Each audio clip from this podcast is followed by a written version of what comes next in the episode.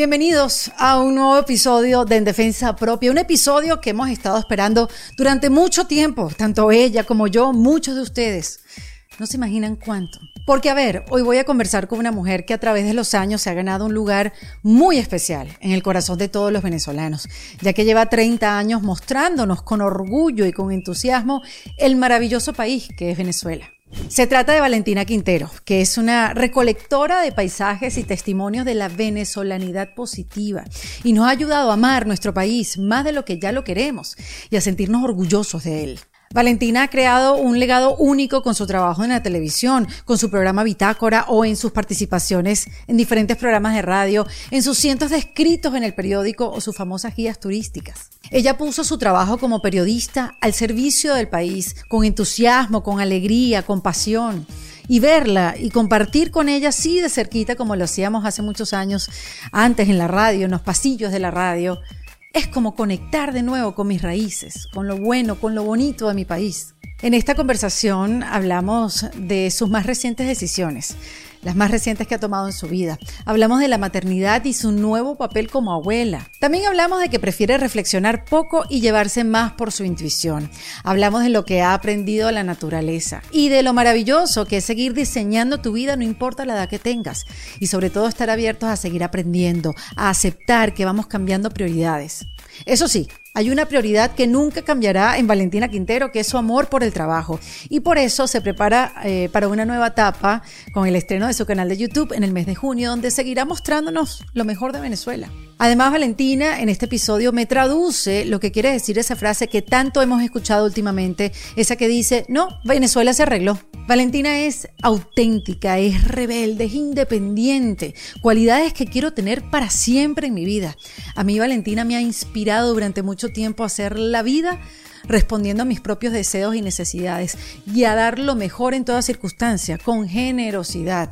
Porque como ella dice, sin generosidad nada tiene sentido. Y donde sobra generosidad es en la comunidad en defensa propia que los invito a que se unan para que no te pierdas sobre todo el encuentro que tenemos la semana que viene. El lunes de la semana que viene vamos a tener un encuentro online con Maite Isa, la maestra de la manifestación que tiene nuevo libro y nos vamos a reunir con ella como ya les dije, vía online para hablar de sus principales lecciones en este tema y para que tú les hagas tus propias preguntas. También vas a poder ver todas las grabaciones que hemos tenido a lo largo de dos años con todas nuestras invitadas. Claro, si te haces miembro, también te esperan videos exclusivos, códigos de descuento y el apoyo de una comunidad que está decidida a reinventarse, como tú. Toda la información la consigues en el botón de comunidad en endefensapropia.com.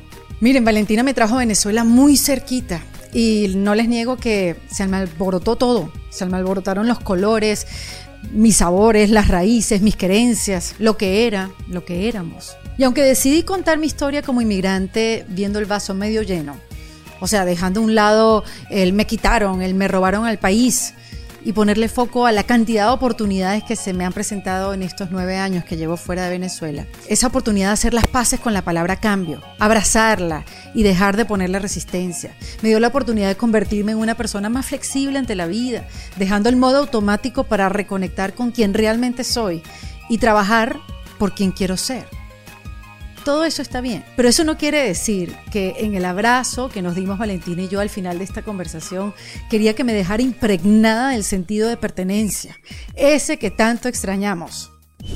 Eso fue un abrazo en defensa propia. En defensa propia es presentado por South Day Bienvenida en defensa propia, Valentina Quintero. ¡Ay, qué emoción! No, no, no, no, no. Tú sabes qué es lo mejor, haberlo podido hacer en persona. Totalmente. Y no esa cosa de que como yo estoy en Venezuela, entonces por el piazo de Zoom con las dos pantallitas. Sí, sí, llevamos muchos años sin vernos, Valentina. y veníamos de una rutina que nos veíamos casi que todos los días en la radio. En la radio. Tantas cosas que se Eso dejaron de enterarse de, de, la vida de una y otra como una imparcial, solamente por las redes. Lo que sabe todo el mundo. Es lo mismo que tú sabes. Sí. Entonces te sientes como, bueno, sí, bueno, sí, claro, qué chévere, está bien, le va bien, no sé Sí, qué. pero no sabes el backstage, ¿no? No. No te enteras de la historia personal para ti, qué es lo que pasa. Muy rico no. verte. Sí, He visto también que te ha pasado cosas, estás enamorado este, varias veces, porque dos veces estás enamorada de la conquista y estás enamorada de tu nieto, te hiciste abuela. Estos años han venido muchos cambios también y tú has tomado también decisiones, Valen, en defensa propia. Totalmente, sí, totalmente. ¿Cuáles son esas decisiones que has tomado últimamente, que has pensado en ti, que, que es una manera también como de reinventar la vida? Mira, de las decisiones importantes, es decir, me salgo de la televisión, me salgo de la radio, no quiero tener ningún horario y además quiero ser 100% responsable de todas las cosas que haga. No puedo decir es que no saben editar, es que el horario no sirve, es que no sé qué. No, todo va a depender solamente de mí y depende nada más de mí. Y además que mm, la, la frustración cuando ves las cosas al aire que no son las que tú quieras eh, es, es- es terrible. Entonces, bueno, además decidí convertirme en una youtuber a los 68 años. ¡Ay, me muero, Porque Valentina! yo dije, bueno, voy a lanzar mi canal de YouTube el día que cumple 68. Y entonces eso es lo que voy a hacer. Esa es una, que tiene que ver con mi trabajo, que para mí siempre es lo más importante. Sí. Dos es aceptar vivir otra vez en pareja. ¿Desde hace cuánto no pasaba eso en tu Dos vida? años. Ah, bueno, dos años, está bien. Bueno, o sea, O sea, ya va. bueno, no, antes de Ah, eso exacto. yo había tenido una pareja como por ocho años y me había separado Ajá. y, y yo juraba que esa iba a ser. ¿Ves? Ya, y de aquí repente, sí, tipo tranquila, ¿sabes? Y de repente el agobio, ¿sabes? Una cosa así de la persecución. Entonces, a Valentina Quintero, además. que tú dices, pero si No. tú sabes quién soy yo. Obvio. Entonces, pero bueno, eh, y esto fue muy sabroso porque eh, la pandemia es la culpable, porque nunca nos los hubiéramos planteado. Claro. Pero, ¿qué iba a hacer cada uno en su casa durante la pandemia si podíamos estar juntos? Claro. Entonces, así fue. Y ha sido muy sabroso porque, mira, Dame la perspectiva, ¿vale? Ok, te Dame la- la, perspectiva. te la voy a dar. De cuando estuviste casada, que era vivir en pareja antes, o sea, años atrás, y que es vivir Mira. en pareja ahora a esta edad. Cuando tú te casas, Ajá. la primera vez, como cuando yo me casé con el papá de Ariana, que salí de cabeza de chola, a casarme de 19 años, Uf. Pero Entonces- esa no es la edad que se- la gente se eh, casaba. se estilaba. Sí. Se estilaba. Sí. Ajá. Pero entonces hay un proyecto de vida y aquella cosa que tú asumes con aquel rigor de que eso es para toda la vida y no hay nada que tú te debas plantear como eterno. ¿Entiendes? Porque ya de una vez tú tienes como un morral de cemento en Total. el pescuezo. Las cosas, bueno, son como son. Entonces, eso, y después de eso, después que yo me separé de- del papá de Ariana, entonces, bueno, eh, porque era un irresponsable y, y bueno, y tú te das cuenta un día de que para qué si ya Eras tú- muy joven, Valentina, no te digas irresponsable, Pero- trátate bien. No, no, no, no, no, yo no era irresponsable. Ah, yo decía Él era eso. irresponsable. Ah, él sí, tú Ah, no. no. Ay, yo- yo Además, decía- esa cosa de que cuando nació Ariana, mi hija, yo dije, bueno, ya yo tengo una hija, yo no quiero dos. Y nunca tuve dos. ¿Ves? Yo O me sea, acuerdo, siempre me, siempre me dijiste eso. Yo también tuve un hijo Sí. y ahí me quedé. Ajá. Y exponíamos nuestras razones del por qué nada más queríamos un hijo. Ya sabemos lo que es eso. Totalmente. Y ya está. El experimentar la maternidad lo puedes hacer con un hijo. Ya está. ¿Para qué más?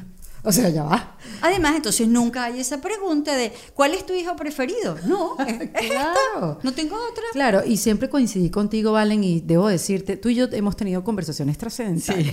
En momentos que no son trascendentales, pero sí hablábamos de eso. Y me acuerdo que tú, tú me abrías un poco los ojos, como que yo amo mi trabajo.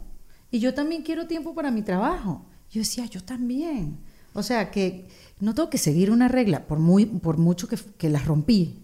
Qué bueno que, que- que es- esos consejos tuyos también, a todos los que estábamos a tu alrededor, también le, le abrías el camino, le abrías el panorama. No lo tienes que hacer como hacen todos los demás. Mira, Erika, Ajá.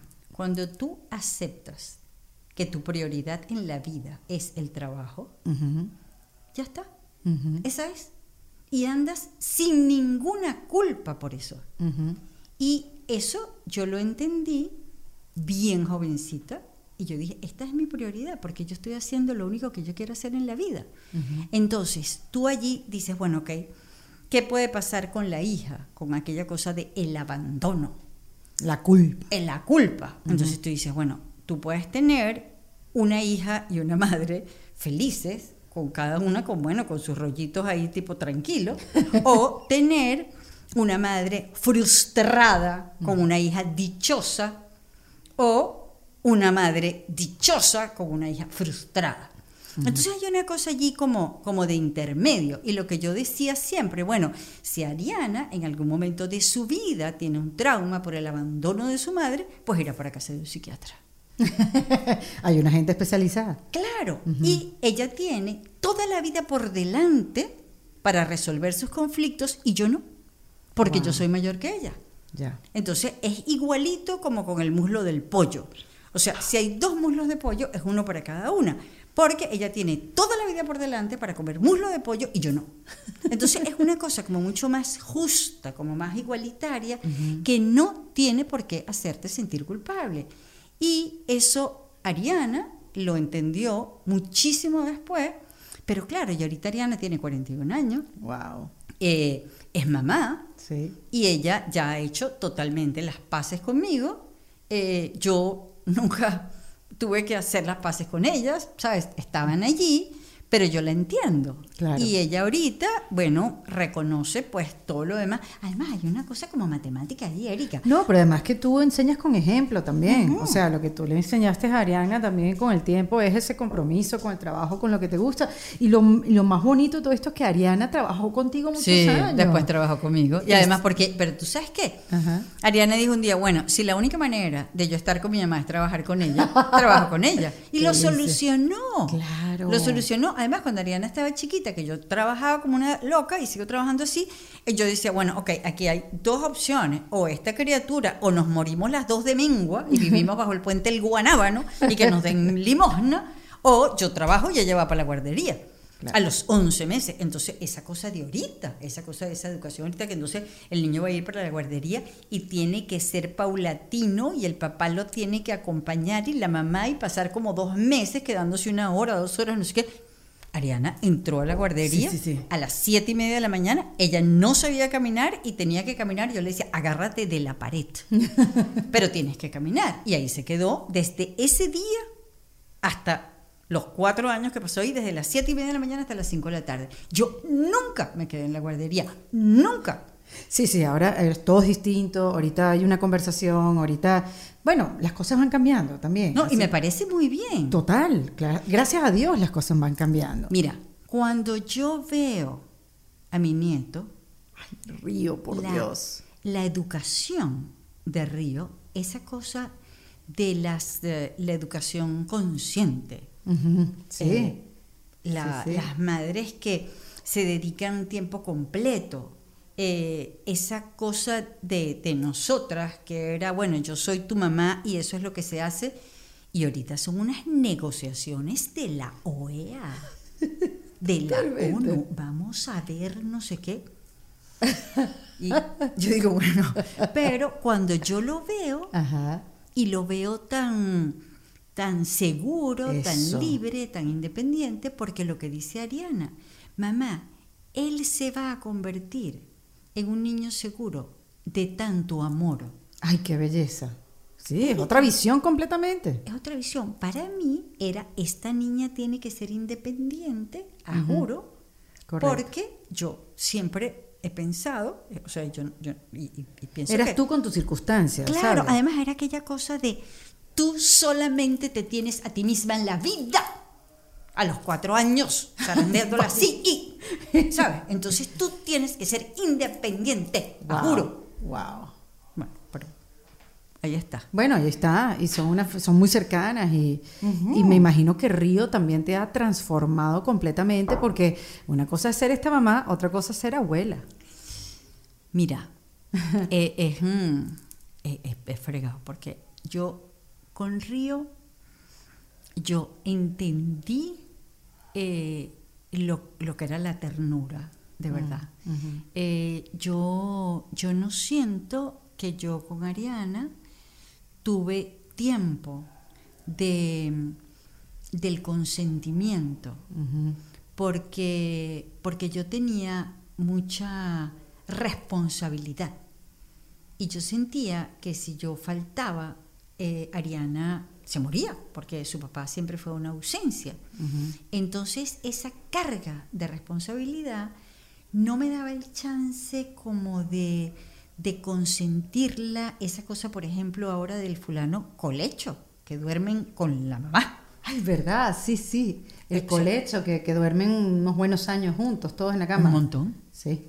Yo, o sea, Erika, No, no, en mi época yo tampoco sabía, no, no, no, no. yo no lo sabía. Además, eso era completamente prohibido. Claro, y eso lo estábamos hablando ahora, que habían cosas que eran prohibidas, o sea, tienes que ser independiente, no mucho brazo, no mucho consentimiento, cada quien en su cama, que agarre su tetero, que no, que no, o sea, que no se acostumbre. Y ahora es completamente diferente, o sea, Yo enseñé a agarrar el tetero de la nevera, Imagínate. que se levantara, abría la nevera y sacaba el tetero y se lo tomara frío, porque qué enredo. ¿Entiendes? Y yo me acuerdo una vez, Ariana amaneció en el edredón al lado de mi cama, porque como ella sabía que no se podía montar en mi cama, Mi nunca, nunca. ¿Entiendes? Entonces, Dios. y yo digo, bueno, eh, ahora es de otra manera. Y la otra cosa es, Erika, que yo he sido profundamente respetuosa con esa crianza. Claro, Yo no te has metido ahí para no nada. me meto. Y, y a mí me dejan a mi nieto y esa cosa que dicen de las abuelas que yo siempre dije, bueno, yo no me voy a poner en esa ridiculez. Y te pones. Te pones. Y Te llega la hora. lo que Río quiera, yo lo voy a hacer. Total, total. Porque, ¿sabes? Eso no es rollo mío si el muchachito que si no puede comer helado, bueno, pana, por uno que se coma. Pero por amor a Cristo. ¿Sabes? No. Ay, te amo. Eres la abuela. Claro, Erika, la eres para eso, para hacer todo lo que no se puede, aunque en el otro lado puede hacer muchas cosas, Sí, ¿no? O sea, hay una comprensión, un- una disposición. sí. La primera vez que, que Río durmió fuera de su casa, porque el muchachito tiene dos años y medio y todavía toma pecho. Ujú. Bueno, entonces. Qué compromiso. Sí. Wow. Entonces eh, me lo dejaron a mí y Ariana me dijo, bueno, mamá, vamos a ver qué tal, no sé qué tal. El más feliz, pero ¿por qué, Erika? Porque él sabía. Claro. Su mamá le dijo, te vas a quedar con Tina hasta mañana. Y él aceptó. Sí. Entonces no es aquella cosa de, bueno, te vamos a dejar, después te buscamos, que no sé qué, que tal y cual. No. Entonces esa es una educación muy honesta. Entonces esa criatura nace, o sea, se crece sabiendo perfectamente que todo lo que le dicen es verdad. Que no es esa cosa de que, bueno, si nosotros te buscamos después y Sí, no, no. sí, sí, esa vuelta que uno le da, lo marean ahí. No, no, a mí eh, me parece Qué precioso. belleza, Valentina, que, que Sí. sigue habiendo aprendizaje, ¿no? Y hay otra cosa que, volviendo a lo de las decisiones, Sí. eh, yo digo, sí, claro, yo tengo ahorita 67 años Ujú. y, y- y la conquista tiene 73. Ok. Entonces tú dices, si yo hubiera sabido que la relación, eso que llaman la relación, podía ser tan sencilla, tan relajada, Sí. eh, y yo creo que quien la enreda soy yo. Tú dices, Valen, ¿no será que te encontraste con la pareja ya perfecta? No, Erika, no. ¿No? O sea, es que... le Pero ¿y por qué hace- la enredas tanto si tú eres una mujer libre, independiente? Porque le haces caso a demasiada pendejera. Claro. ¿Cómo qué? Como que si, ¿sabe? Si el Señor lo único que quiere es ver deportes. A toda hora, todo el tiempo. Que los vea. Que los vea. Porque cuando yo digo, yo lo único que quiero es andar de viaje. ¿sabes? Y ya está. Eso es más difícil de lidiar. Eso es más difícil de lidiar. Y que se le ocurra decirme, tú te vas a ir otra vez. Para que tú veas el zafarrancho que se arma. Entonces, Erika, allí tú dices, es tan sencillo como que yo no he hecho sino pontificar toda mi vida que la gente tiene que tener vida propia. Es así. Que tú no te le puedes encaramar en la vida a nadie. Que yo no quiero que nadie se me. así como, un gancho, que te jala, ¿no? Entonces tú dices, bueno, el Señor lo que tiene es vida propia. Claro. Entonces, ¿por qué te vas a meter en eso? ¿Cuáles son como las urgencias básicas del Señor? Comer. Esa cosa que llega y dice, ¿y qué vamos a comer? Que yo antes decía, pero... Dios mío santo.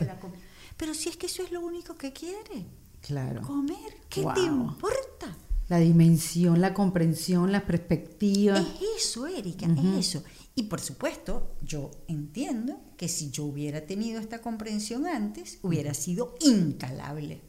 Porque si además de que estás joven, que estás bien buena, todo lo comprendes, bestia. o sea, ¿sabes? En donde hubieras terminado. Claro, hay algo por ahí que tiene que fallar. Entonces tú dices, bueno, eh, cuando, ¿sabes? De repente la gente que se queja eh, las mujeres que nos quedamos, bueno, que sí, con la edad, que no sé, que se te caen las tetas, que se te cae el pelo, que estás cuerpo te cambia, que el cuerpo te cambia, que no sé qué. Pero yo, para mí, en este momento, yo lo que más valoro es eso que llaman inteligencia emocional. Wow. ¿Sabes? Tener eso claro, porque lo primero que yo le dije a él cuando nosotros empezamos a andar juntos, yo, yo quiero que tú sepas que yo no voy a pelear. nunca. quiere buscar pelea que no es. Nunca voy a pelear. Porque me parece tan desgastante. Uy, sí. Entonces yo digo, el día que haya una pelea, esa es la pelea. Ya. Y ya está. Es definitiva. Entonces, ¿sabes? Sí. Pero, pero créeme. Bueno, pero una peleita de vez en cuando vale. No, muérete, no.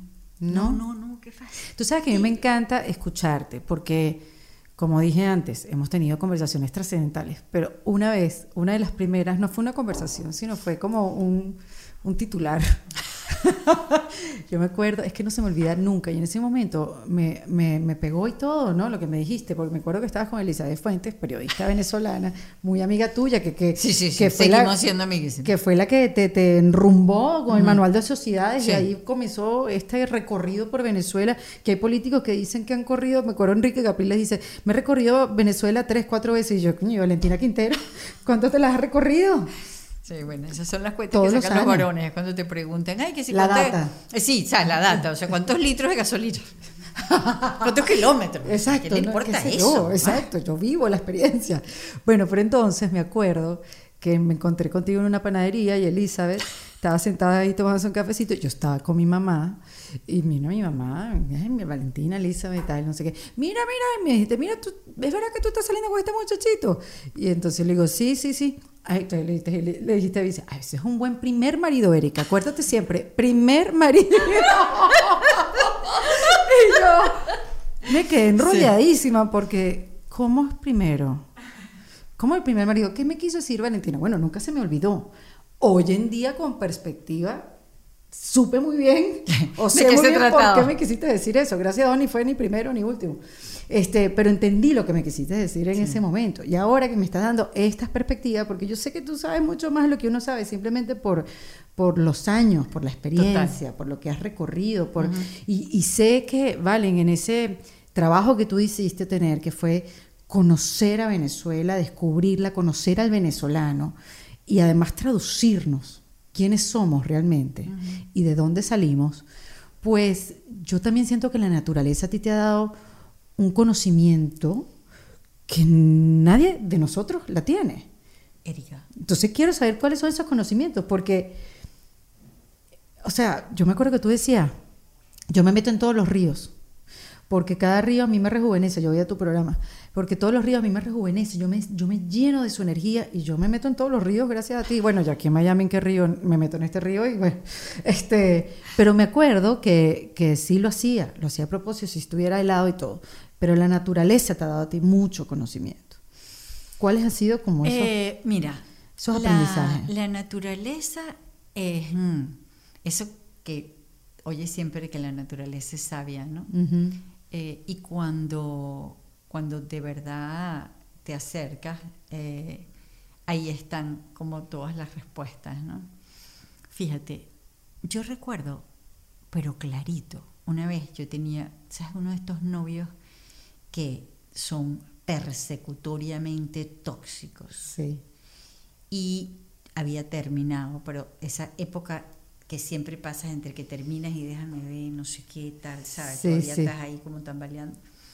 Y yo me fui para la Gran Sabana y estaba en el Salto Torón y tenía una pared de piedra aquí, otra pared de piedra aquí, las primeras formaciones del planeta, tres cascadas cayendo, no sé qué tal. Yo dije, ¿cómo puedo yo aceptar la persecución si aquí está la libertad? Aquí están estas cascadas que nunca dejan de caer. No importa que lo que quién pase. las va a detener, que qué importa lo que pase. Y fue determinante. Qué belleza. Y ya, Mm. es como cuando, cuando voy en esos ríos en el Amazonas que te pasas tres y cuatro días navegando encaramada en un bongo y yo, yo me veo en ese bongo, en un chinchorro, con, con agua así como por todas partes y yo digo, yo pudiera estar todos los días de mi vida haciendo esto y no necesitaría más nada. Una vez estaba, Eso es plenitud. es total, esa es plenitud. Ujú. Otra vez estaba, yo decidí ir al lago Leopoldo porque había como una cosa así de que no lo conozco y me entró como una tocoquera. ¿Y dónde queda que Eso queda en el Amazonas, tienes que llegar hasta Puerto Ayacucho, agarrar un bongo, llegar hasta un sitio que se llama la comunidad de Ceguera, después ahí agarras otra lancha y caminas como ocho horas al borde de un río y después subes otras dos horas hasta la parte de arriba de una cascada y dos horas más y llegas al lago Leopoldo. Wow. Pero cuando estaba en la parte de arriba de esa cascada, había, Erika, imagínate, una sabana así toda de jaspe por donde estaba corriendo el agua y eran como la una de la tarde y le estaba dando aquel sol cenital y el agua había hecho montones de agujeros como de jacuzzis allí y yo me metí allí agotada y lo que tenía enfrente era la selva del Amazonas y el Autana al fondo y el, el agua corriendo así. Y yo dije, ¿qué pasa si en este momento este río crece y me lleva por delante? Es perfecto. Wow. Es una muerte perfecta, porque me lanza este río y caigo en esta selva y me quedo allí para siempre, ¿sabes? Wow, vale, pero llegar a ese pensamiento, así será Sí. la meditación del momento. Bueno, fíjate. Porque es un estado meditativo. Bueno, esto, esto que tú estás diciendo. Tú sabes que Elba Escobar, ella es mística. Sí, Ajá. tiene un rosario siempre, siempre tiene un jape, un jape, Eh, una una yapa. y, y- y- y ahorita está estudiando a Dios y unas cosas y yo le digo, ¿qué más vas a saber?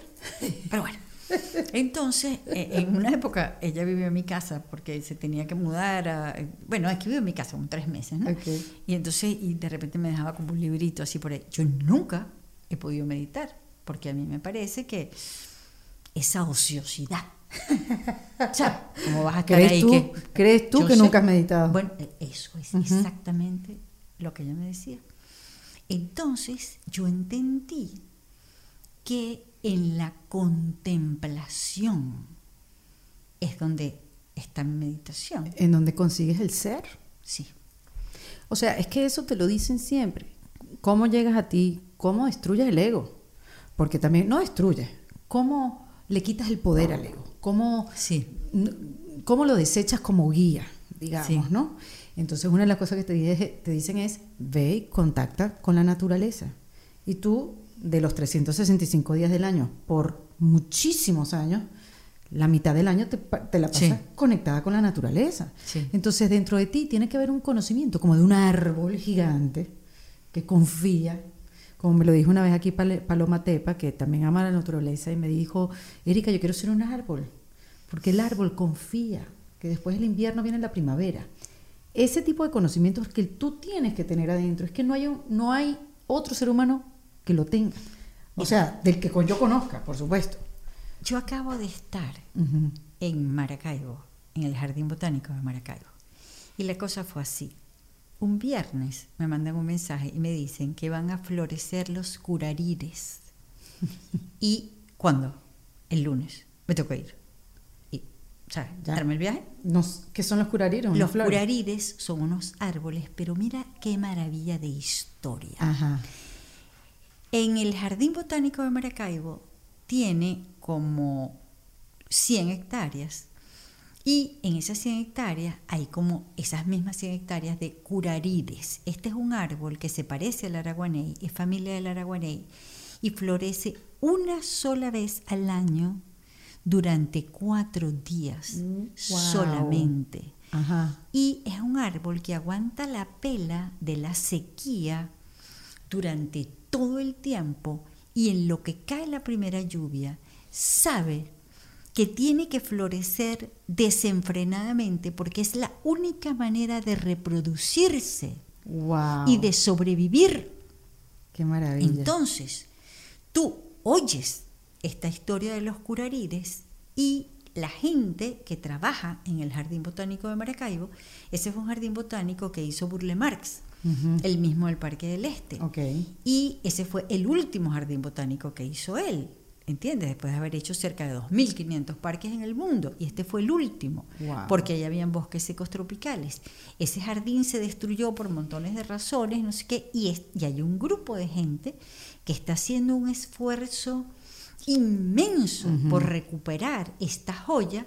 Y tú dices, claro, si ellos tienen el ejemplo de los curarires, que, se, que pasan Maravilla. trabajo durante todo un año y en cuatro días se vuelven como locos porque es la única manera de sobrevivir.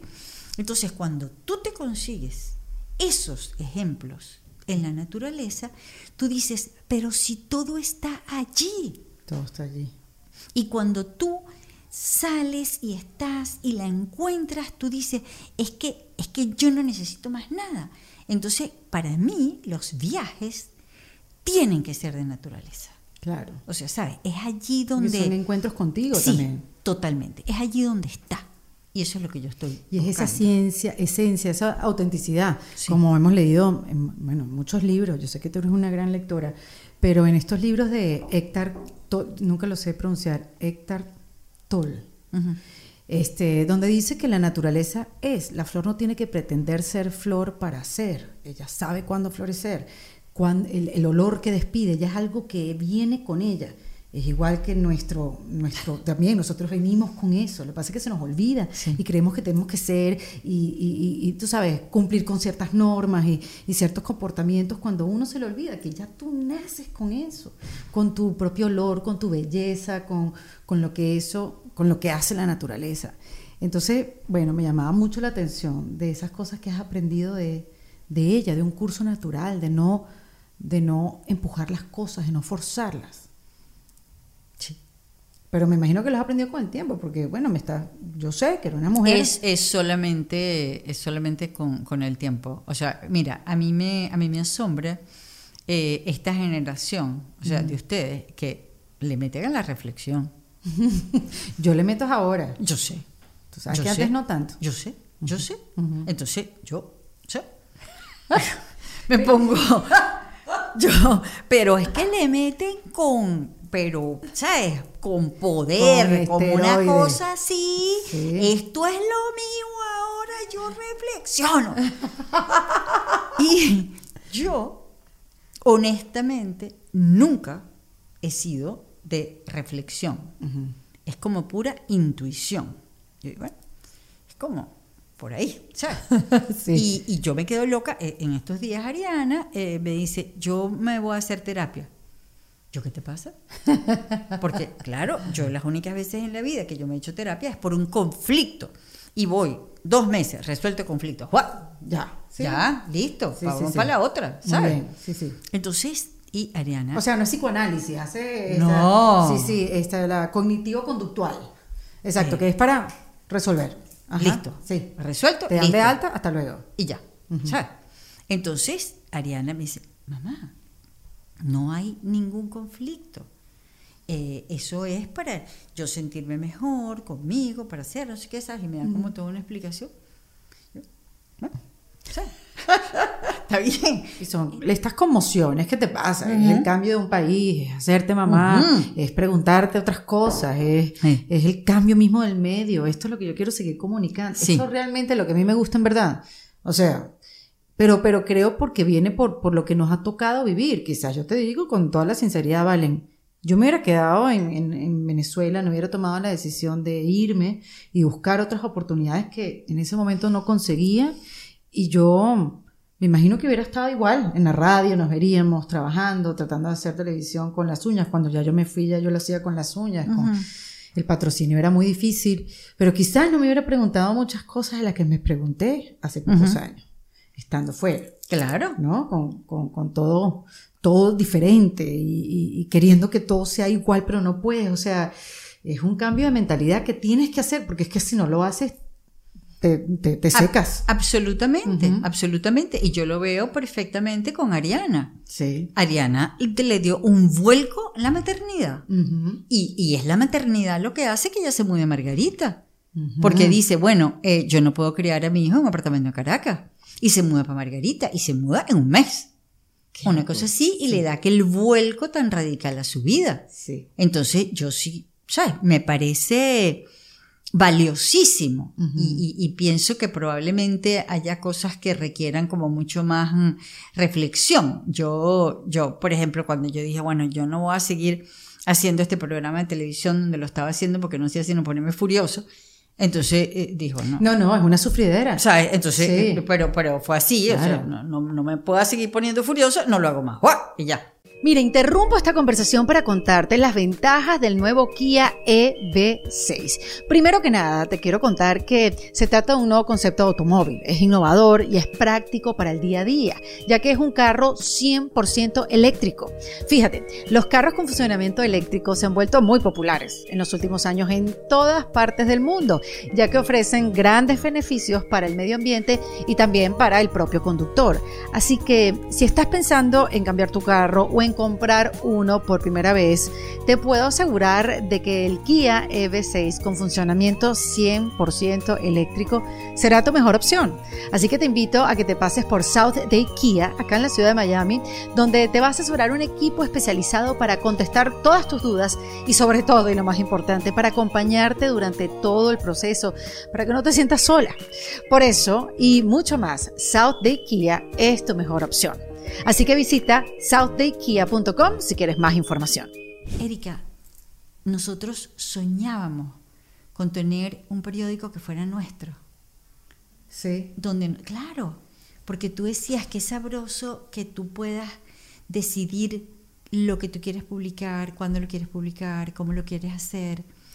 Y, y de repente lo tienes. Ujú. Y, y- y volvemos a lo que te decía antes, ¿no? Que la responsabilidad es completica y totalmente tuya. Es así. Entonces, fíjate cuál ha sido mi reflexión ahorita cuando yo decido hacerlo del canal. Yo digo, bueno, eh, y fue por Ariana. Que, Tu canal de YouTube, que Sí. no has estrenado todavía, no, ¿o sí? No, es el 28 de junio cuando cumple 68 años. Pero para que tú veas, Ariana, mi hija, ella es la que me confronta Siempre y es la que hace que yo reflexione. Cuando yo iba a empezar a hacerlo del canal, empecé como todo lo que yo hago en el atore superior. Claro. Tiene que salir. Una cosa. Entonces Ariana me dijo, mamá, tú lo puedes sacar el día que te dé la gana, porque eso es tuyo. Es así. ¿Qué es lo que tú de verdad quieres hacer? Cuando yo le enseñé lo primero que había hecho. Y yo ¿Qué clase de pregunta me es quedé esta? como así, Erika, fue lo mejor que me ha pasado. Claro. Porque yo dije, ¿qué es lo que yo de verdad quiero? Yo no quiero seguir haciendo una guía de turismo, porque ya eso yo lo hice. Y lo he hecho por muchísimos años y lo está haciendo un montón de gente. Yo dije, a esta edad y después de toda esta trayectoria, yo lo que tengo es que editorializar, opinar, Claro. buscarle la vuelta a las historias. Ese es el cambio, Ese es el cambio. la reinvención. Y ha sido fascinante porque yo digo, si yo quiero contar dos gatos en el llano y mostrar sus servicios, ¿cómo lo cuento? Y dije, lo voy a contar con una, dos venezolanos que regresan al llano.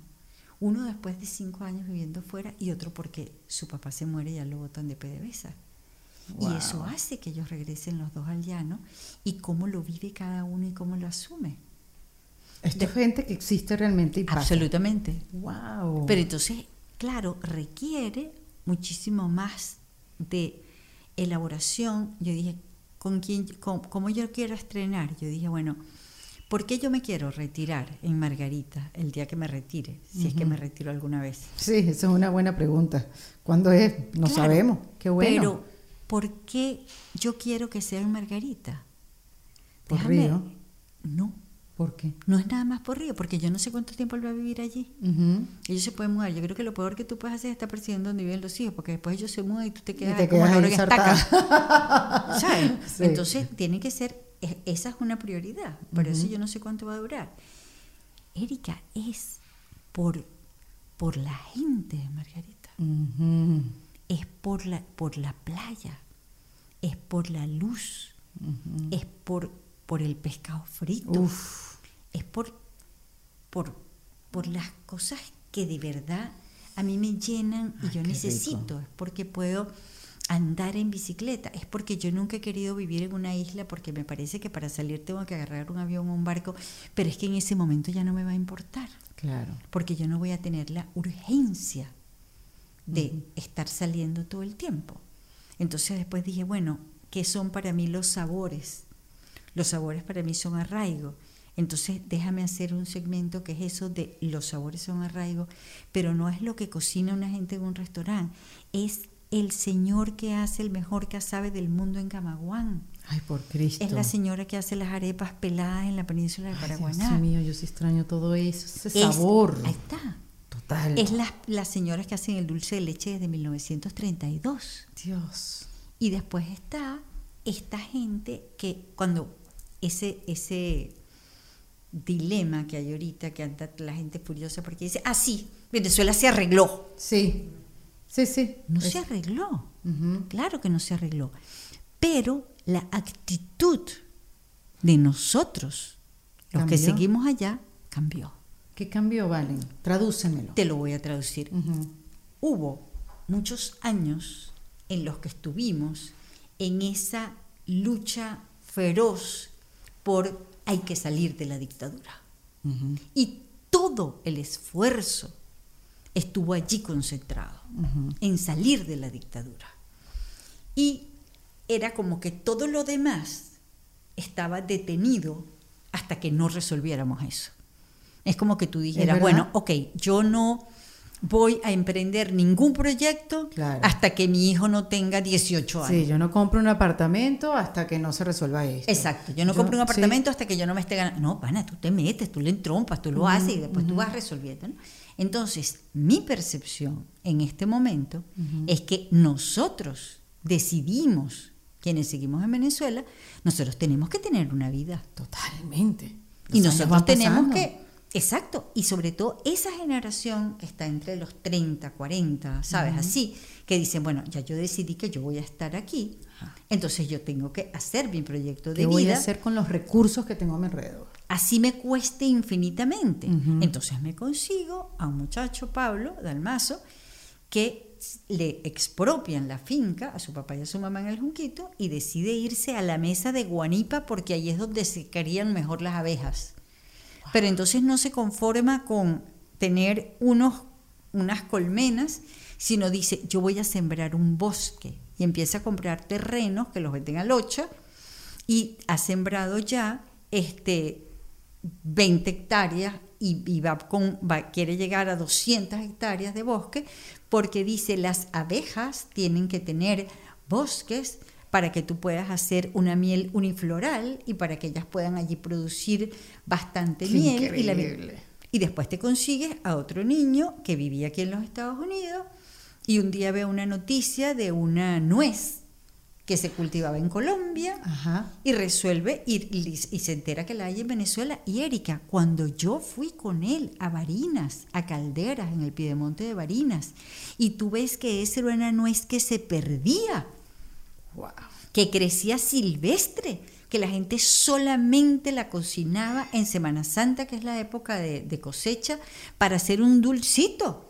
Wow. Y él ahora compra 7 toneladas de nuez cada año en la cosecha para hacer un aceite que te pones en la cara, que es el que yo uso. Ese es el cacay. El cacay. Porque él consiguió ahí una oportunidad de negocio, pero no solamente para él, Ay, sí. sino él dice, aquí yo le estoy dando una oportunidad de negocio a esta gente, aquí, en este pueblo zumbao, más allá de más, nunca. Además, nunca. Entonces después te consigues a otro par de otros chamos que también tienen así como 40 años y resolvieron montar una cría de cochinos, pero no se llaman cochinos, son cerdos. Y son 6.000 cerdos y van a tener 12.000 y te tienes que bañar tres veces antes de entrar para que no los vayas a infectar. Y eso ocurre en Acarigua. Entonces son montones de historias, lo que ha hecho la gente en Margarita, que dice, nosotros no podemos seguir dependiendo del ferry. Nosotros tenemos que empezar a producir nuestras propias hortalizas y nuestras cosas aquí y lo están produciendo. Entonces, no es que Venezuela se arregló, es que hay un cambio de actitud Claro. de quienes seguimos allá y es verdad que hay una cantidad de gente montando unos negocios con unos reales que son mal habidos, que son unos enchufados, como se les dice, todo eso, eso es verdad. Pero estas otras historias conviven con estas. Y es verdad que los hospitales son una ruina, es verdad que la educación es un horror, es verdad que no tenemos luz, es verdad que no tenemos agua. Todas esas cosas son verdad. ¿Entiendes? Y si hay alguien que le consta la destrucción de Venezuela, es a mí, porque yo la he pateado desde hace 35 años. Entonces yo sé cómo estaba y sé cómo está. Pero eso no niega que estas otras historias ocurran y que esta gente esté fajada y que esas historias se tienen que saber. Entonces, yo decidí que mi esfuerzo como periodista es contar estas Ah, historias. qué belleza, y Valentina. ya, y Dios. estas son las que cuento. Claro. Entonces, Y no las dejes de contar. no. Porque No. es eso. Y además cada quien da desde su lugar. O sea, uno es el que produce, el otro es el que tiene, tú sabes, como la aventura de hacerlo, y la otra es que lo- la que lo puede contar. Es todo un trabajo en equipo. Exacto. Si tú no lo cuentas, no nos enteramos. Sí. Y no se me explota el corazón como ahorita, como lo me, me está pasando. Porque qué belleza conocer esas historias. ¿Qué tiene el venezolano, Valen, que, que se distingue de otras nacionalidades? Tú que lo conoces a fondo, que conoces sus luces y sus sombras. Sí. Vamos a ver, porque que tampoco que, ay, que es la perfección. No. ¿Qué tiene el venezolano que tú puedas rescatar y decir, Sí. es que el venezolano tiene esto, Yo creo que, que, no lo veo en otro lado? es como la, la terquedad. O sea que hay que hacerlo, hay que hacerlo y vamos a hacerlo. Y eso, y eso yo creo que lo, lo entendimos mm, ahora. Mm. Eh, no, no ha sido una cosa de siempre. Mira, Erika, los venezolanos nunca tuvimos orgullo de ser venezolanos. Era como, bueno, sí, está bien, tú eres venezolano, tipo normal, ¿sabes? Como, Yo me acuerdo, yo fui novia de Carlos Baute, ¿no te acuerdas? Que contaba, cantaba música llanera. Y era mm, todo como una cosa rara. ¿Qué es no, eso? no, ese orgullo no existía. Sí. ¿Qué es lo que ocurre? Cuando nosotros empezamos a sentir que perdíamos el país, ¿ves? Quienes tuvieron que salir, quienes salieron buscando otras oportunidades, este, y quienes seguimos allá y vemos cómo se destruye, tú dices, yo, yo no me puedo quedar sin país. Entonces te empieza a importar, ¿ves? Te empieza a importar y mucho. Y quienes salieron, este, tienen siempre como esa cosa de la, de la nostalgia, de la pertenencia, porque, porque tú no te quieres quedar sin ese país. Para nada. Entonces, eso hace que exista ese espíritu, eso que yo llamo la venezolanidad. Entonces, ¿cómo la recuperas? Tú dices, bueno, de repente tú nunca te habías empeñado en, en hacer arepa, Claro, sí. ¿Cómo, cómo, porque la cómo arepa estaba ahí normal, en hacer pequeño. ¿Cómo me siento En- cerca? Exacto, en qué pasó con la cocada, o sea, ¿sabes? Sí, O sea, sí, nu- sí. Nunca, eso estaba allí. Totalmente. Pero cuando... la misma naturaleza. Exacto. Pero Valentina, te doy un ejemplo. Yo fui un diciembre, no recuerdo cuál, a Medellín a pasar una Navidad. Y estábamos viendo las golondrinas, los pajaritos estos. Decimos, pero mira qué belleza la golondrina. Así, todo el grupo, ¿no? Qué belleza, qué linda la golondrina, qué bella la golondrina. Y después de que esto lo teníamos todos los días de nuestras vidas, en la terraza, en el jardín y en las florecitas del trabajo. Pero ya para nosotros lo tenemos tan lejos que es un, un recuerdo, una excentricidad, una suerte, es un privilegio. Pero ese sentimiento es lo que nos une a todos. Mm, mira qué belleza. Tan los que seguimos allá y los que están por el mundo. Qué belleza, me encanta que digas eso. Es la venezolanidad, es el arraigo, porque ni los que están por ahí, ni los que seguimos allá, queremos perder el país. Entonces, eso es lo que nos une. Al principio hubo una cosa como ustedes vende patria, ratas pelúas, que se fueron para la porra. Nosotros seguimos aquí, firmes, no sé qué. Nos pertenece más a nosotros que a ustedes. Pero eso ya no es así. Mm. Porque además, para mí, que lo único que quiero en la vida es no morirme sin ver que Venezuela se convierta en un gran destino de turismo sostenible y que vaya todo el mundo para allá y enloquezca con las bondades que nosotros tenemos, yo digo, nunca nosotros habíamos logrado que Venezuela se conociera en el mundo. La arepa, cómo se ha democratizado, cómo Pero es que no es solamente la arepa, Erika, es lo que son, lo que somos de verdad los venezolanos. O sea, la calidad de gente que somos. Porque lo hemos demostrado en todos los países del mundo a donde han llegado los venezolanos. Es así. Entonces, y además, nunca habíamos tenido tan buenos embajadores. Nunca se habían conocido de nuestra música, de nuestros sabores, de todo. Entonces yo no veo sino bondades en esto que ha pasado, a pesar del dolor y de la injusticia y de que tú dices, bueno, ¿cómo es posible que, nuestro país esté en las condiciones en las que está, eh, que, que, no, nada lo justifica que esté así? Pero también este cambio de actitud tiene que ver con que eh, nosotros, quienes estamos allá, o sea, tú tienes que resolver tu vida porque todos sabemos que no hay una respuesta y una solución ni sencilla ni rápida, porque ha habido una enorme torpeza en la dirigencia política. Entonces tú dices, bueno, esto no es para allá. Claro. ¿Ves? Esto no es para allá. Entonces, bueno, o sea, y ya ahorita es una cosa como que ya sabemos cuáles son las condiciones eh, de, una, de, vivir afuera.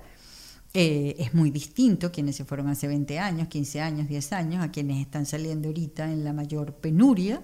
Entonces tú dices, bueno, aquí hay como que apechugar. Entonces vamos a ver cómo lo, cómo lo vamos a hacer y, y entonces y ahí entonces aquella cosa de que si tú hablas cualquier bondad de Venezuela es que estás apoyando a la dictadura. Yo no estoy apoyando a la dictadura, pana. Yo estoy apoyando a los venezolanos que, están aquí en Como acaba de decir, hay mucho, como hay mucho dolor. Sí. Entonces, bueno, uno también está buscando quién darle esa responsabilidad del dolor que uno siente, ¿valen? También trato de ser empática, porque todos nos ha tocado un ataque que, mm, ¿de dónde viene esto? Y me gusta pensar que viene un dolor estamos buscando cómo se lo depositamos a alguien, cómo hacemos responsable a otra persona de esto, y quizás es el más cercano, quizás es la que más conoce a Venezuela, quizás, ¿sabes? Es la, no sé, quiero pensar que es así, este, y quiero pensar que tenemos mucho más cosas en común que las que creemos. Sí. Y que tenemos que vernos en el medio en el medio, entre los venezolanos, nosotros en el medio, no estar en extremos y seguirnos señalando porque pensamos distinto al otro. Imagínate hasta dónde vamos a llegar. No, bueno, e, eso sí es una cosa loca. Este, además es, demasiado radical, es muy perverso eh, y, bueno, y evidentemente no es que tú vas a hablar de el perdón ni que yo fuera Jesucristo, ¿me entiendes? Eh, porque yo sí creo que, que bueno, que, que tiene que haber justicia. Claro. ¿Ves? Que no puede haber un perdón así místico de los cielos y, ya, ya, y sí, vamos a hacer todos a ¿no? tampoco. Porque, bueno, porque tiene que pasarse por la justicia primero, ¿no? Entonces, bueno, en eso, en eso estamos. Y, y, ¿sabes? Y es como que, que por ahí vamos. Pero, pero Qué lindo, Valen. Yo quiero ver ya tu canal. Lo necesito, lo quiero. yo, yo ¿Cómo se va a llamar? ¿Tu nombre? ¿O Sí, no, es Valen de viaje, es igual, Ah, Valen de viaje. viaje. Y tú sabes también qué voy a hacer, que eso me tiene entusiasmadísima. Sabes que Bitácora terminó siendo como, bueno, marcó pues a, a- a toda una Fan de generación. Bitácora, te lo he dicho siempre toda mi vida. Bueno, Erika, entonces tú sabes que voy a hacer eh, reaccionando a Bitácora. ¡Ay, qué bueno! Me encanta. Estamos, conseguimos, eh, porque bueno, no hay ningún capítulo de Bitácora que esté eh, accesible en una buena calidad ni nada de eso, ¿no? Porque no, porque no- No. eso no le pertenecía a RCTV, sino a una productora. ¿Cómo era? Eso lo hacíamos sin esa, era de Cinesa. ¿Verdad? ¿Verdad Ajá. que sí? ¿Y cómo que no está en una buena calidad? Eh, no, entonces ahora estamos digitalizando Ah, ya, ya, ya. este, para, para pasarlo. Entonces, esas cosas que se hacen, que yo no sabía que se hacían, "Oh, niña, tú lo que tienes que hacer es reaccionando a bitácoras, que te parece un cuadrito aquí. Y tú hablas y no sé qué y tal. Y entonces yo dije, wow, ¿sabes? Porque eh, es, es muy cómico poder contar casi, imagínate, casi, eso fue en el 94. Qué locura. Empezamos, eh, trein- 30 años, sí, como casi 30 años Qué después, locura. eh, poder eh, contar eh, cosas como lo hacíamos y cómo pasaron allí, ¿sabes? Exactamente. Va a ser muy divertido, porque incluso para mí. Y ahí se deben ver las cosas más raras que tú has descubierto de Venezuela, los bichos más raros, Sí. los nombres más raros. ¿Qué es lo más raro que tú conoces de Venezuela? De, de eso, de nombres o, o de bichitos, Sí, de animalitos. Bueno, y también... De sitios, porque tú me has nombrado Sí. ahorita que 25 sitios y yo no tengo ni idea de dónde queda. Pero tú sabes también, Erika, muchas cosas que, que ya no están. Ah, imagínate. ¿Ves? Claro. Este, porque, bueno, porque ha habido tantos cambios en el país, ¿no? Pero, pero además eh, eh, había hubo una cosa que, que pasó en el primer capítulo de Bitácora, el primero, que yo digo, menos mal que no existían las redes. El archivo, el archivo Sí, digital. sí, sabes. Menos mal que no existían las redes, porque eh, yo estábamos en el llano y había un montón de pájaros. Y yo dije, una manada de pájaros, no puede ser. Y resulta que es bandada. y tú no te imaginas lo que fue eso, ¿sabes? Pero claro, no había redes. Claro. Que era como burra, burra, pero era más o menos así. Nunca se me olvidó. Yo hubiera dicho lo mismo. Yo también te voy Pero, ¿sabes? Eso nunca, nunca se me olvidó. Entonces, eso va a ser sabroso y, y además yo he entendido muchísimos años después que cada vez que, ¿sabes? Cuando me dicen, bueno, es que yo conocí Venezuela con Bitácora, es que yo también. Claro, claro. Porque yo había viajado mucho por Venezuela, pero no de esa manera. Entonces, para mí fue también un hallazgo. Y en esos principios, Valen, ¿no tuviste como unas ganas de desistir? Como que esto es demasiado trabajo. Todo lo contrario. En serio, a mí. Todo lo contrario. Ahí yo entendí que eso es lo que yo quería hacer. Y ya. Eh, y Porque en el tiempo que tú, y esto te lo digo para, para corregir, o sea, para no estar malentendida, no me malentiendan, que en ese momento viajar por Venezuela mm, tuve que hacer una tarea, tuvo que haber sido una tarea difícil por las condiciones, las carreteras, no había internet, la falta de comunicación, o sea, bueno, nadie necesitaba internet. Y te voy a decir. Google Maps, No, o sea, no. Era buenísimo. Porque preguntabas. porque descubrías, ¿no? Todos llegabas preguntando. Claro. Y, y además, eh, en esa época tú podías llegar en avión a todas partes, porque había aeropuertos en todos lados y había vuelos a todas partes. Wow. O sea, tú volabas a, a San Fernando de Apure, a, a, a Tucupita, a Guiria, a Puerto de Cucho, a Santa Elena de Guairén. O sea, volabas a todas partes, cosa que ya no ocurre. Ahorita es mucho más difícil, ahorita todo lo tienes que hacer por carretera. Sí. Y, y hay, hay otra cosa fantástica que eh, yo entiendo que el dron es una maravilla porque, bueno, puedes ver la cosa desde el aire, no sé qué, tal y cual, y el aparatico, ¡fua! Pero créeme, Erika, nunca, nunca superará andar en helicóptero. No, claro que no. Y a nosotros nos prestaban helicópteros en todas partes. Y entonces era la emoción de encaramarse en el helicóptero que yo digo, apareció el piazo de dron, ¿para quién le vas a pedir un helicóptero? ¿sabes? entonces era, era como emocionante. Eh, yo, yo, yo siento que Sí, Bitácora me, me marcó, me marcó a mí muchísimo y hizo que bueno, que eso es lo que... Definiera, Sí, definiera tu futuro. definitivamente. Y fíjate tú que se cierra, cierra Radio Caracas y yo pasé unos años sin hacer televisión porque yo dije, bueno, ok, este es un momento político complicado, eh, yo voy a hacer radio y, y además con Alonso. Ujú, ¿Ves? Yo dije, acuerdo. no voy a seguir haciendo frívolas, no voy a seguir haciendo ninguna de estas cosas, hay que meterse aquí en la política dura. Y me metí con Alonso y era Alonso el horario de la mañana, la sí, con. Alonso Moleiro, de 6 a 9 de la mañana todos los días. Y lo hice cinco años. Y claro, después de esos cinco Y años, todos preocupados por ti. bueno, pero es que después es que además se suponía que íbamos a hacer el programa por toda Venezuela y Alonso nunca quería viajar y cuando viajaba lo que quería era leer y yo le decía, pero ¿cómo te vas a estar leyendo en Mérida?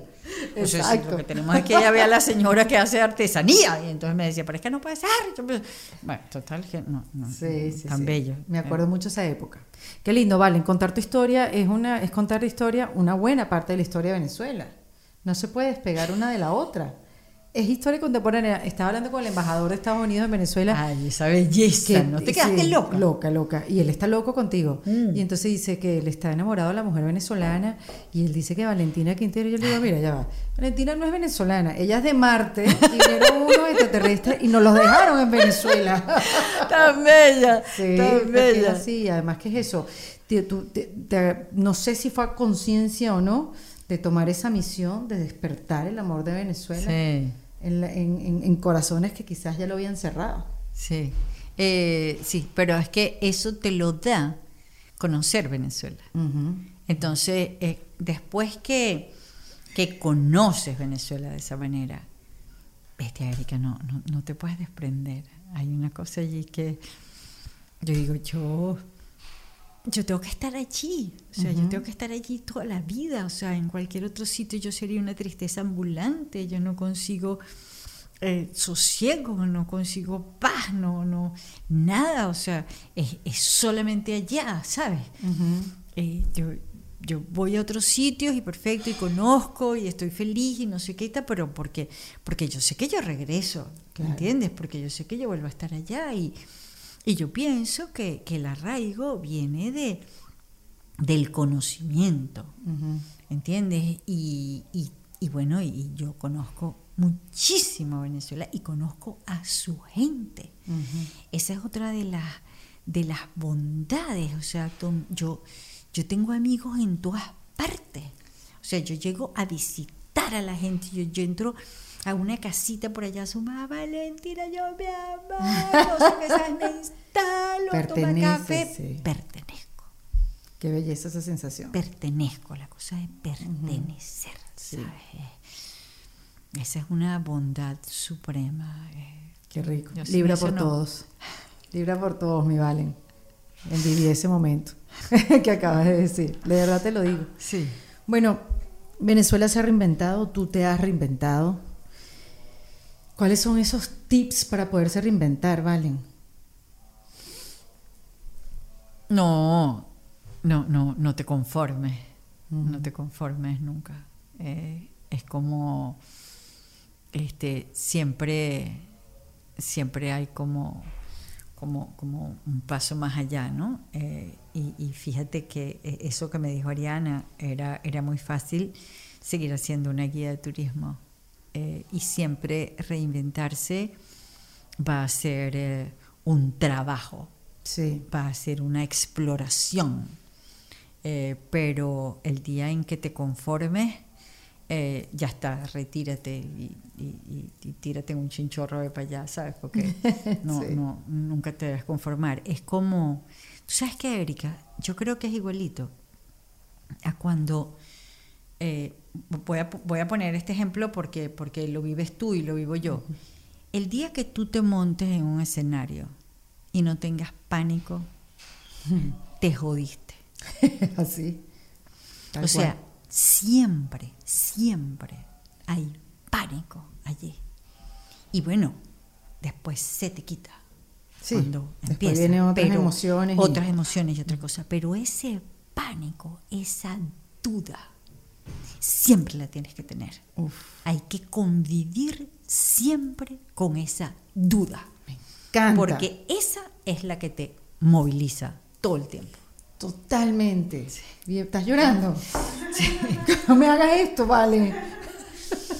Sí, porque, bueno, Erika, porque, porque para mí, o sea, verte Ay, mi vida. y saber también. que estás aquí y que no te puedo ver todos los días allá en la radio, es como, qué fastidio, ¿entiendes?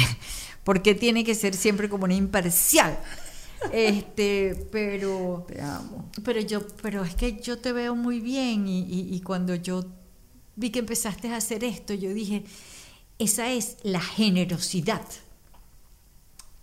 Porque tú encontraste que eso que te pasaba a ti le estaba pasando a mucha gente. Pero a no muchísimas mujeres. Entonces, claro, entonces dijiste, vamos a, vamos a hacerlo, porque yo les puedo llegar. O sea, porque yo tengo los medios para llegarles, para contarles, para hacer que reflexionen. Entonces yo siento que el trabajo nuestro siempre tiene que partir de la generosidad, Erika. Totalmente. De la generosidad. Y eso ha sido tú siempre, mi amor. Ay, Siempre. Entonces, estás haciendo lo que tienes que hacer y dónde lo tienes que hacer. Y ya. Ay, te amo, mi Valen. Me hace mucha falta. Te extraño muchísimo. Yo voy a venir. Me encantaría decirte lo mismo. Yo Tan voy a ir. Sí. Yo te voy a recibir en el aeropuerto. Valentina Ah. Quintero, Erika de la Vega. en defensa propia. En Defensa Propia fue presentado por South Date Kia. En Defensa Propia es producido por Valentina Carmona, con el apoyo de Andrea Wallis y editado por Vanessa Ferrebus y Jesús Acosta, con música original de Para Rayos Estudios. Yo soy Erika de la Vega y recuerda que esto lo hacemos en Defensa Propia. ¿Estás listo para convertir tus mejores ideas en un negocio en línea exitoso? Te presentamos Shopify. Tal vez no lo sabías, pero nuestro podcast More Than Mamis es un negocio y lo empezamos por supuesto para desahogarnos y hablar sobre la maternidad, no para convertirnos en expertas de ventas y del e-commerce. Así que sí, necesitábamos ayuda para vender nuestro merch y poner en marcha nuestra tienda. ¿Y cómo suena con Shopify? Llegó otra venta. Shopify es la plataforma de comercio que está revolucionando millones de negocios en todo el mundo. Ya seas un emprendedor desde tu casa o desde donde sea, Shopify es la única herramienta que necesitas para iniciar, administrar y hacer crecer tu negocio sin dificultades. Con Shopify puedo gestionar pedidos, envíos y pagos desde cualquier lugar, brindándote toda la información y estadísticas de tus ventas al detalle. Regístrate para un periodo de prueba con tan solo un dólar al mes en shopify.com barra sonoro, todo en minúsculas. Ve a shopify.com barra sonoro para llevar tu negocio al siguiente nivel. Shopify.com barra sonoro. ¿Estás listo para convertir tus mejores ideas en un negocio en línea exitoso? Te presentamos Shopify. Tal vez no lo sabías, pero nuestro podcast More Than Mamis es un negocio y lo empezamos por supuesto para desahogarnos y hablar sobre la maternidad, no para convertirnos en expertas de ventas y del e-commerce. Así que sí, necesitábamos ayuda para vender nuestro merch y poner en marcha nuestra tienda. ¿Y cómo suena con Shopify? Llegó otra venta. Shopify es la plataforma de comercio que está revolucionando millones de negocios en todo el mundo. Ya seas un emprendedor desde tu casa o desde donde sea, Shopify es la única herramienta que necesitas para iniciar, administrar y hacer crecer tu negocio sin dificultades. Con Shopify puedo gestionar pedidos, envíos y pagos desde cualquier lugar, brindándote toda la información y estadísticas de tus ventas al detalle. Regístrate para un periodo de prueba con tan solo un dólar al mes en shopify.com barra sonoro, todo en minúsculas. Ve a shopify.com barra sonoro para llevar tu negocio al siguiente nivel. Shopify.com barra sonoro. Hello, it is Ryan, and we could all use an extra bright spot in our day, couldn't we? Just to make up for things like sitting in traffic, doing the dishes, counting your steps, you know, all the mundane stuff. That is why I'm such a big fan of Chumba Casino. Chumba Casino has all your favorite social casino style games that you can play for free anytime, anywhere with daily bonuses. That should brighten your day a little. Actually, a lot. So sign up now at chumbacasino.com. That's chumbacasino.com. No purchase necessary. Group. Void were prohibited by law. See terms and conditions. 18 plus.